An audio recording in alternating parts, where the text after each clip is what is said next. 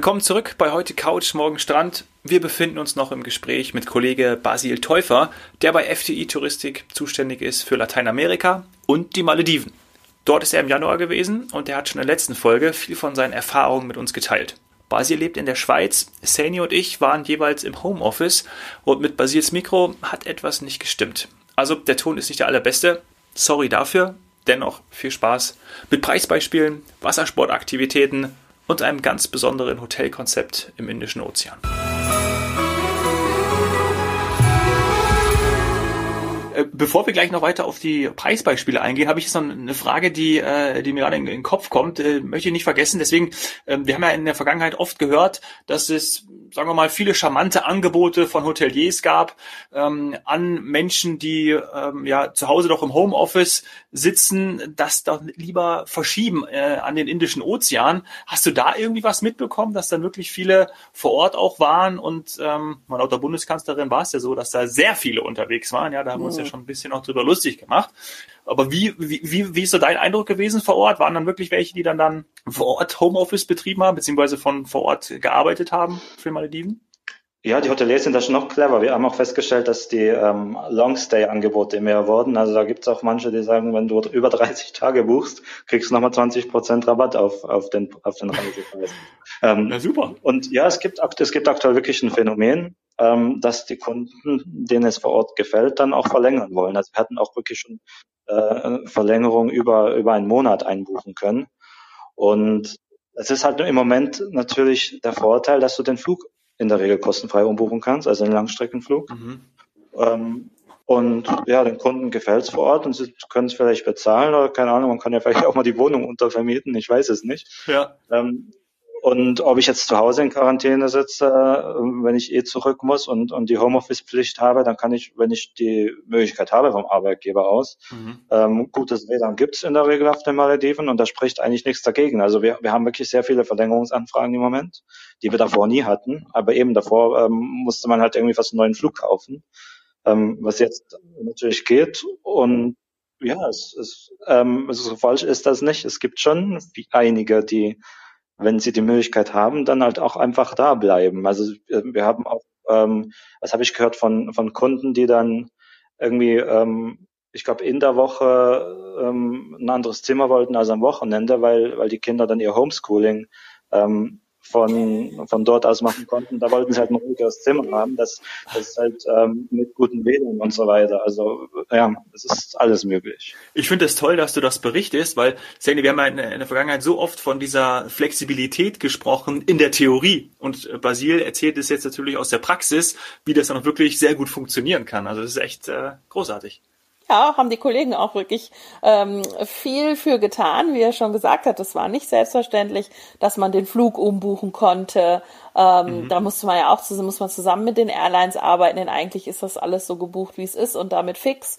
Äh, und das, das haben sie jetzt ermöglicht. Und diese, diese Verlängerungsanfragen, die haben wir ja auch auf anderen Inseln festgestellt, war ja auch auf Madeira zum Beispiel so. Nur natürlich hat das mit der, hat das mit den Malediven auf einer Fünf-Sterne-Insel ein ganz andere, sagen wir mal, Aspekt oder eine ganz andere Message, wenn ich dann eben sag, so, jetzt äh, verlängere ich, ich weiß nicht, ich bin vielleicht nur für zwei Wochen hingeflogen und verlängere dann für eben einen Monat diese sogenannten Long-Stay-Offer werden, also wir, wir, bei uns in den Katalogen ähm, oder im Internet würde man Langzeitangebot sehen. Das war eigentlich mal was für ja, so Generation Großeltern, die ähm, so für drei Monate nach Tunesien, Marokko, auf die Kanaren geflogen sind, weil sie einfach für ihren Rücken oder für ihren Körper oder einfach für die Seele wussten, dass es schöner ist, im, im Winter äh, in diesen Sonnenzielen zu sein. Dass man jetzt aufgrund der Pandemie äh, Menschen für zwei, drei Monate auf den Malediven hat,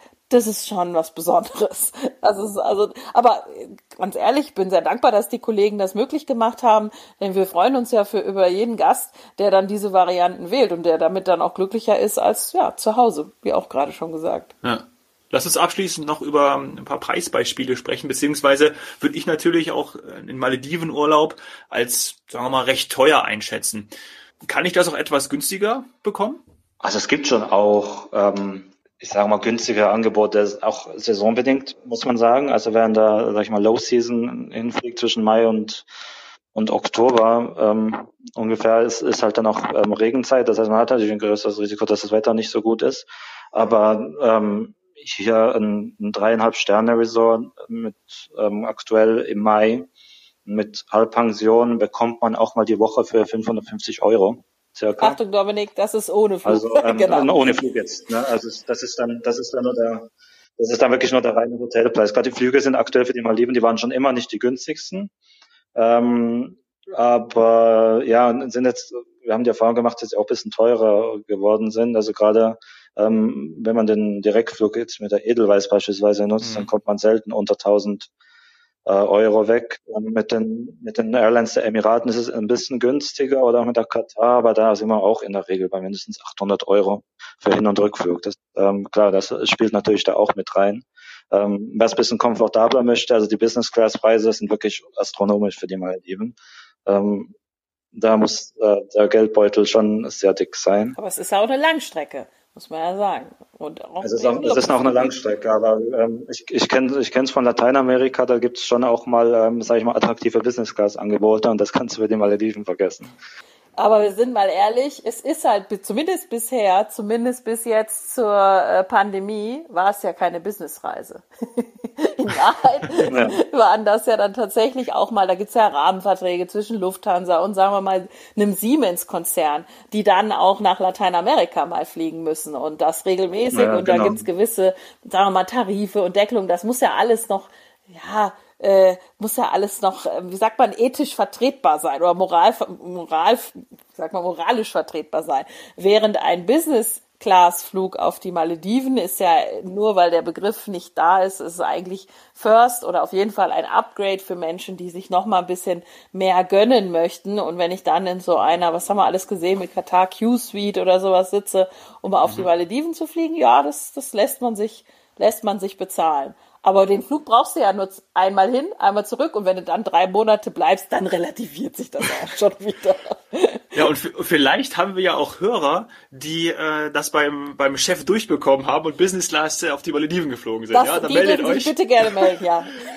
Glücksmomente.fdi.de, dann holen wir euch hier auch live für den Podcast, dann wollen wir auch euren Erfahrungsbericht hören. Ja. Gibt's noch was teureres? Also ich, ich sag jetzt ganz ehrlich, ich glaube, ich würde dann nicht die dreieinhalb Sterne Insel nehmen, auch wenn ich äh, versucht bin, ja immer Schnäppchenjäger und so weiter. Also ja, man, ich will es nicht ausschließen, aber ich möchte jetzt mal einmal wissen, ich bin neugierig, was kostet mich denn jetzt fünf Sterne, vielleicht sogar fünf Sterne plus? Also fünf Sterne, fünf Sterne plus mit, mit All-Inclusive, wenn es wirklich gut läuft in der, in der Low Season, kostet die Woche 3000 Euro. Ohne Flug sind wir wieder. Mhm. Ähm, nach oben sind dem natürlich keine Grenzen gesetzt. Ähm, also, klar. ähm, aber ich, ich finde wirklich für, ähm, für ein gutes Fünf-Sterne-Resort, dann fängst du schon, also im Moment gibt's äh, Hotels, die, die 50% Offers drin haben, wenn die Auslastung mhm. nicht so groß ist. Ähm, da kann es auch sein, aber in der Regel gelten die 50 Prozent dann nicht auf All-Inclusive, sondern dann wirklich nur auf den, den reinen Zimmerpreis. Also da kann es sein, dass du ein Fünf-Sterne-Resort mit, mit Frühstück beispielsweise auch mal die Woche für 1500 Euro bekommst. All-Inclusive kostet dann trotzdem nochmal das Doppelte. Das ist halt wieder eine Sache der Abwägung, ja. ob, ob man das, ähm, ob man so viel konsumiert, dass sich das dann wieder rechnet oder nicht. Aber das muss halt jeder für sich selber wissen. Der Dominik schon. ich wusste, dass du das sagst. ja. Dir rechnet sich das. Aber die, die Budgetsicherheit beim All-Inclusive ist halt schon ganz nett, das muss man schon auch sagen. Aber gut, eben beim ähm, ja, so ein, so ein Fünf-Sterne-Plus-Resort, jetzt ohne, ohne gerade jetzt eine, eine tolle Offer drin zu haben, gerade auch ähm, unter regulären Nicht-Corona-Bedingungen, ähm, da ist man dann schnell bei, bei wirklich 5000 pro Person für die Woche. Ja, ja aber auch mhm. das, also Luxus, ja. Also fünf Sterne will da halt auch fünf Sterne sein und ähm, aber es ist, es ist dann halt auch wirklich, ähm, es sind auch fünf Sterne, finde ich. Also man, ähm, man merkt das am Service und an der Qualität.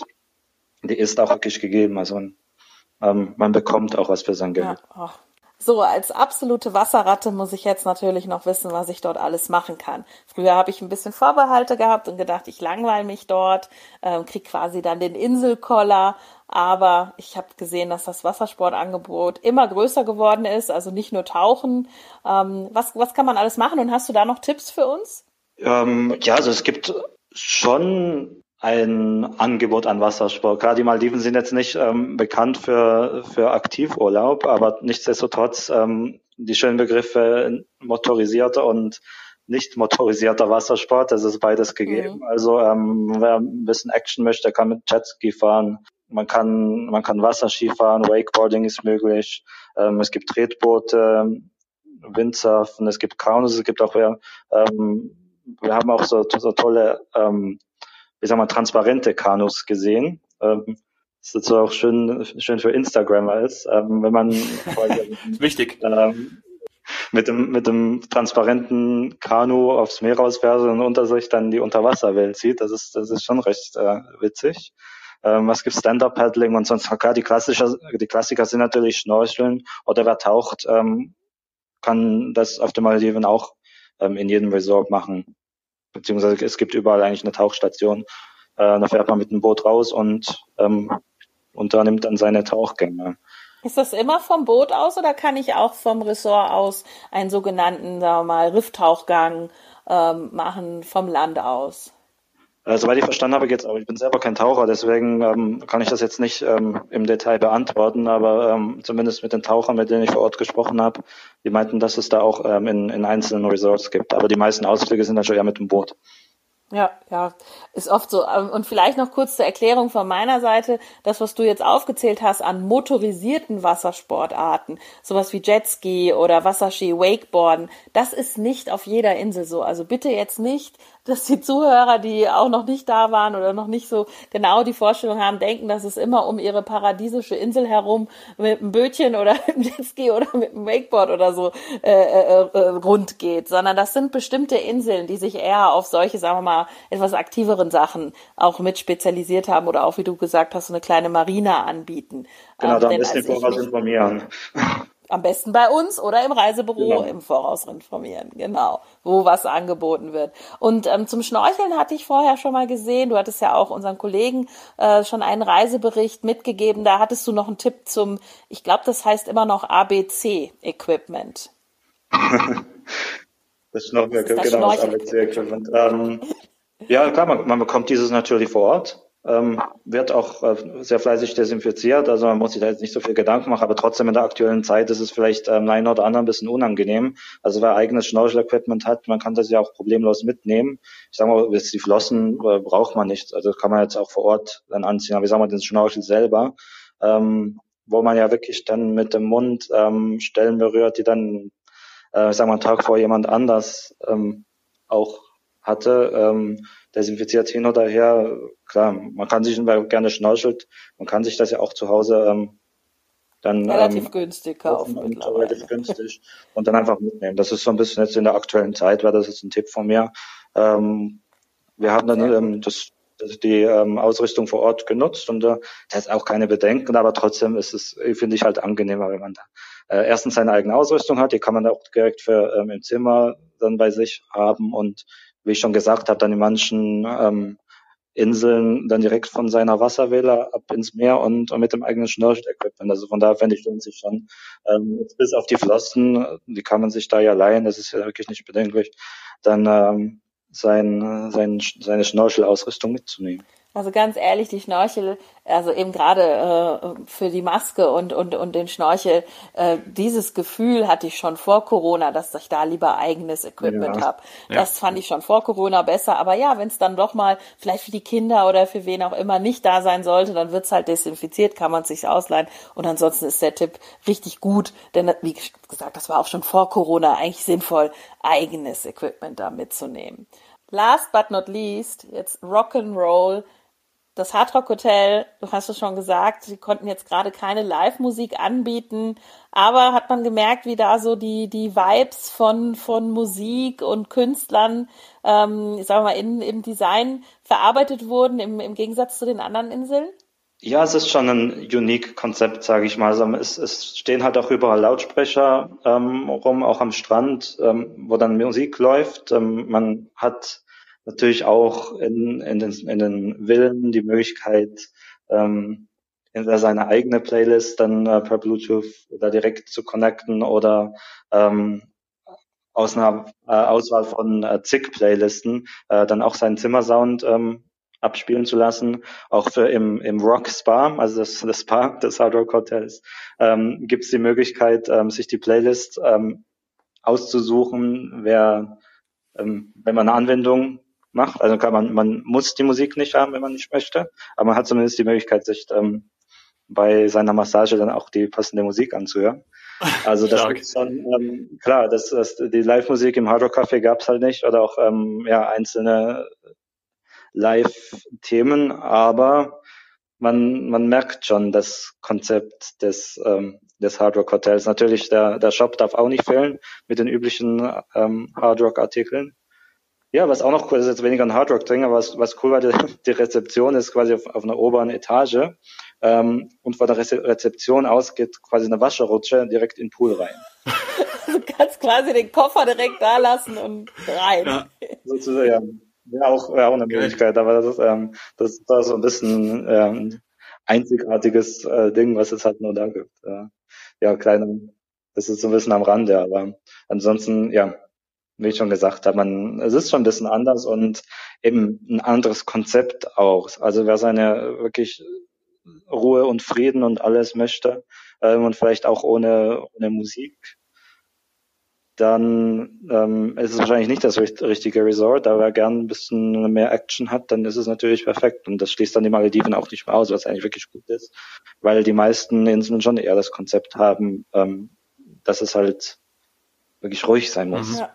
Und ich glaube, das war auch für mich jetzt das Wichtigste so als ähm, als als Klammer um unsere Folgen, dass wir dass wir feststellen, die Malediven sind eben nicht nur diese Pärchen Honeymoon-Insel, sondern du hast Kinder erwähnt. Also offensichtlich haben wir äh, auch auch eben für Familien das richtige Angebot und für sagen wir mal, Freunde oder oder kleinere Grüppchen, die eben in ein Hardrock-Hotel als Beispiel mit ein bisschen Musik, Ambiente ähm, fliegen wollen, ist auch was dabei. Also die Angst, dass man dort wirklich nur auf frisch verliebte, äh, turtelnde Paare trifft, äh, die ist nicht mehr so gegeben wie vielleicht früher im Klischee. Das ist so. Ich finde schon, man findet, jede, jede Zielgruppe findet mittlerweile was. Und das, das hätte ich selber nicht gedacht, muss ich sagen. Schön. Ja, super Erkenntnis. Wunderbar. Dann können wir ja auch bald mal äh, drei Monate dort verbringen, Saini, wir zusammen und machen von dort aus unsere Podcast-Folgen. Klasse. Ich weiß nicht, ob das gut gehen würde.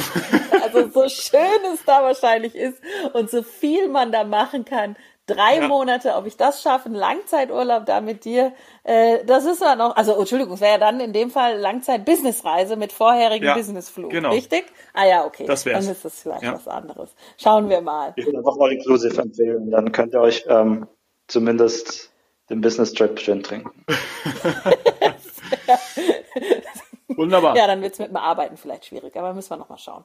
Äh, ja, aber wenn du da bist nochmal, dann machen wir gerne auch mal eine, eine Live-Schaltung. Schauen wir mal, wie dann der Ton ist. so machen wir es.